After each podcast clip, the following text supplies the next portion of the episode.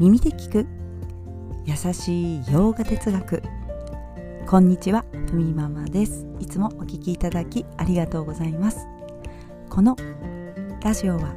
耳で洋画哲学を聞いて日常に生かしていこうというラジオです。はいということで今日のテーマに入っていきます。今日のテーマはバガバットギーター13章。この体は土地というテーマでお送りいたします。はいこの体土地ですが種をまいて良い実がね良い果実が収穫できるようにということです、はい。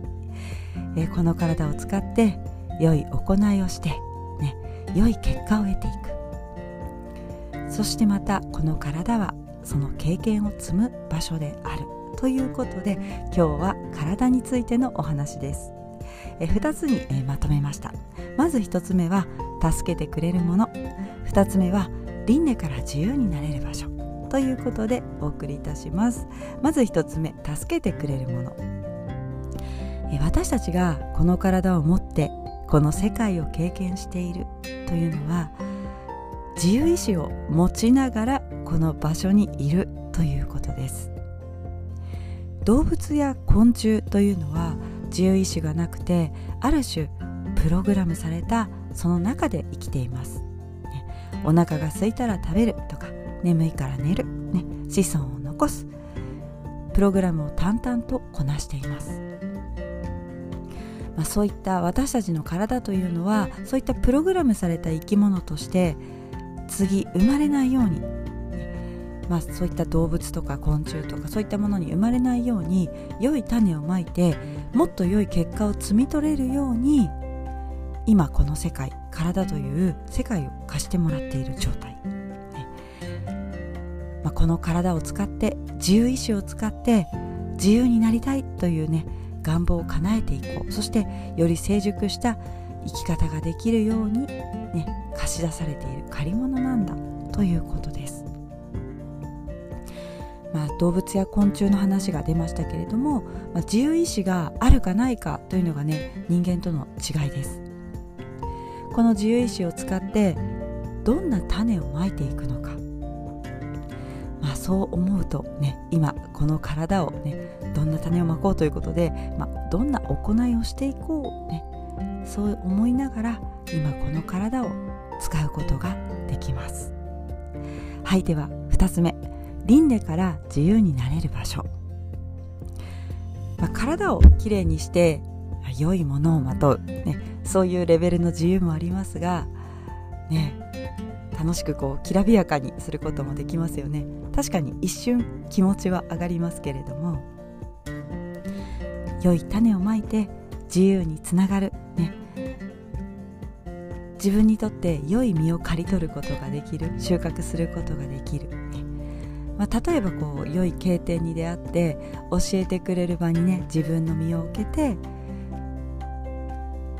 教えをいろんにいろんな教えというか自分にとって必要な教えを浴びることができるように。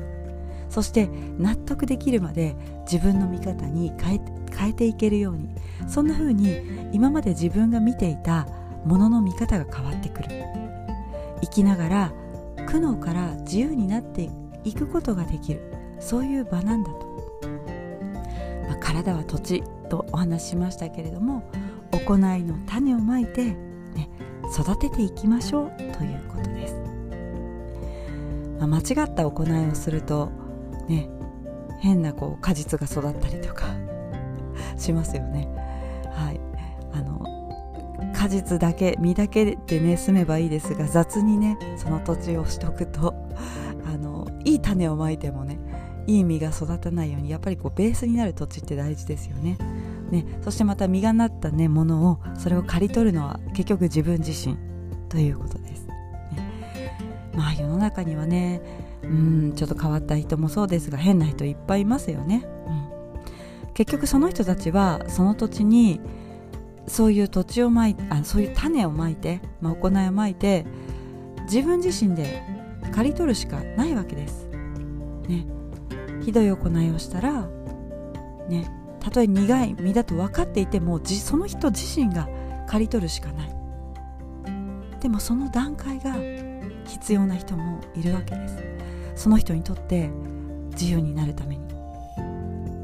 だからこうそれをね他人がとやかく言う必要はないわけです。良い悪いとかも含めて。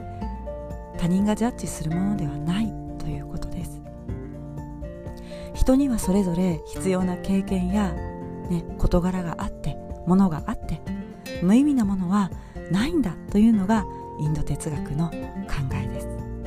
そしてそれにね巻き込まれる必要もない、う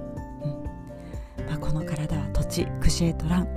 ね、前回はねこの世界も土地ですよという話になりましたけれども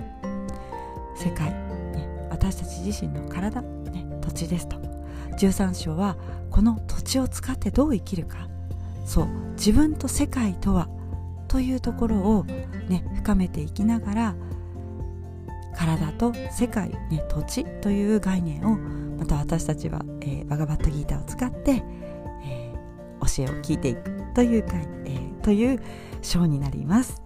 はいそれでは今日はこんなところで今日一日も皆様にとって素敵な一日になりますように耳で聞く優しい洋画哲学ふみママラジオご清聴ありがとうございました。ナマステ。thank you